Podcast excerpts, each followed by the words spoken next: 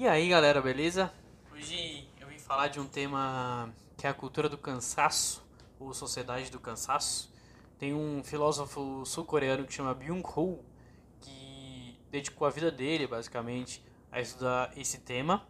E eu acho um tema interessante, eu vim é, buscar esse tema porque uma conversa com amigos no, na semana passada, é, me veio uma pergunta e que até motivou a falar, pô, essa pergunta tem que ser respondida em, outro, em outra conversa, porque é, não é muito simples. Que basicamente eu fiquei pensando, eu tenho um sonho de, de fazer mestrado, MBA, o que quer que seja, é, fora do país. E aí eu pensei, será que isso é um sonho real ou é um sonho fabricado? Será que foi a sociedade que me fez pensar sobre esse sonho ou ele realmente é autêntico a mim? E, e aí fui buscar um pouco mais de informação e fui ver que esse o Byung-Ho fala muito sobre essa questão da gente criar é, uma forma de tentar ser igual ao outro, sabe? E de como isso acaba sendo cada vez mais é, algorítmico e menos natural, sabe? Às vezes a gente nem tem consciência. Ele até cita George Orwell, fala que, que no, no romance 1984 é, aquela sociedade tinha consciência de que estava sendo dominada e de que a nossa sociedade não tem consciência de que está sendo dominada. É só a gente pegar, por exemplo, o que aconteceu na, nas eleições dos Estados Unidos em 2016. É, aquela sociedade não sabia que estava sendo dominada, né? E, e os dados dela estavam sendo usados para poder eleger o Trump como, como presidente dos Estados Unidos. Então, será mesmo que a gente tem controle sobre o que a gente, do que a gente pensa, sobre o que a gente decide?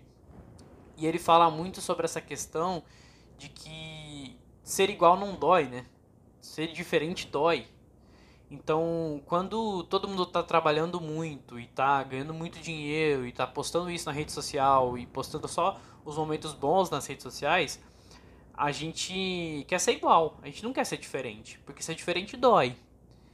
E, e é engraçado, assim, eu acho que a gente acaba não pensando sobre as consequências disso também. E será que é realmente o nosso, o nosso rumo autêntico? Será que é realmente o que a gente quer? Tem até, lembrei de um amigo que postou há algumas semanas é, alguns posts sobre a vida dele, sobre a história dele. E ele, quando começou as postagens, falou: oh, Eu não sei se isso aqui é, é coisa de Instagram, eu tava um pouco tempo fora do Instagram, é, não sei se vocês vão gostar, é, mas eu quero falar sobre mim, eu quero falar sobre o meu rumo, eu quero falar sobre a minha autenticidade. E, e quero ter uma reflexão um pouco mais profunda, que sai um pouco da, da foto na Europa ou na foto na praia, sabe? É, que hoje não está acontecendo mais por causa do Covid, mas ainda assim as pessoas postam os TBTs da vida, né? Então, ele quis sair um pouco desse, desse padrão e ser um pouco diferente. E ele sempre foi uma pessoa que buscou bastante rumo autêntico, assim. E eu fiquei pensando sobre um post específico que falava sobre o, o momento em que as nossas vidas ali se, se intercalaram, né? Que a gente estava junto naquele, naquele momento ali. E, e me fez refletir também sobre. Eu não tinha nem noção do quanto de impacto eu, não sozinho, mas como grupo, tive na história dele. E, e isso é importante, assim. Isso é importante entender. E a gente não para para pensar sobre esses impactos, não, não para para pensar sobre a, a, nossa autenticidade. A gente só continua trabalhando e trabalhando e trabalhando. E olha, eu não tô querendo fazer uma uma demonização do trabalho. Não é isso que eu estou querendo fazer. Eu estou querendo trazer uma reflexão de que será que a gente está ficando cansado porque a gente quer ficar cansado ou porque estão falando para a gente que trabalhar muito e fazer um monte de coisa é o certo a se fazer. Eu mesmo acabo ficando muito nervoso quando eu não estou fazendo nada, sabe? E quando eu não estou conseguindo fazer tudo que poderia ser feito.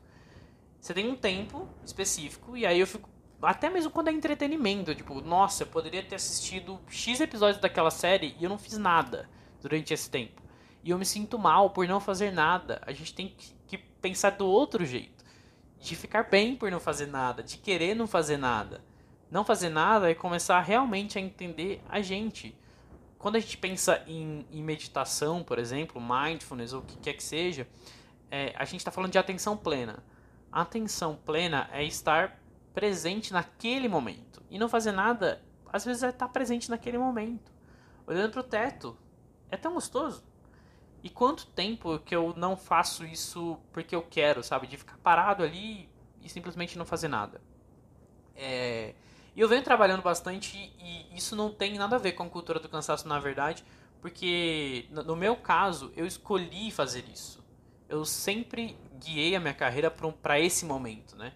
Para querer empreender. E eu acho que até que eu demorei demais para empreender.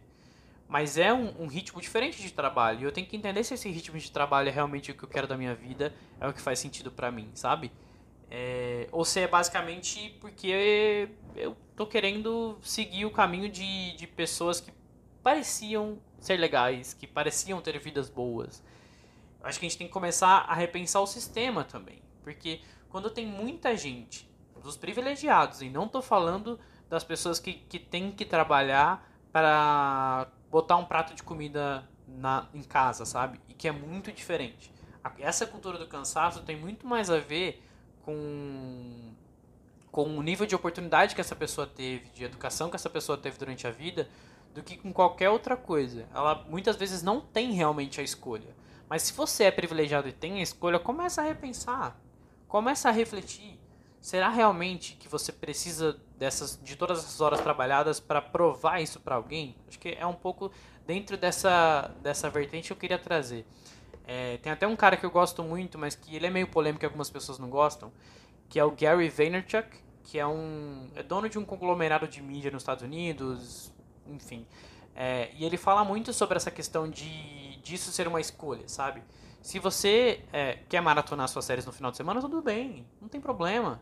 Mas fica ciente de que se o seu vizinho que está trabalhando muito todo final de semana para montar um negócio dele e tiver sucesso, cara, deixa ele ser feliz, entendeu?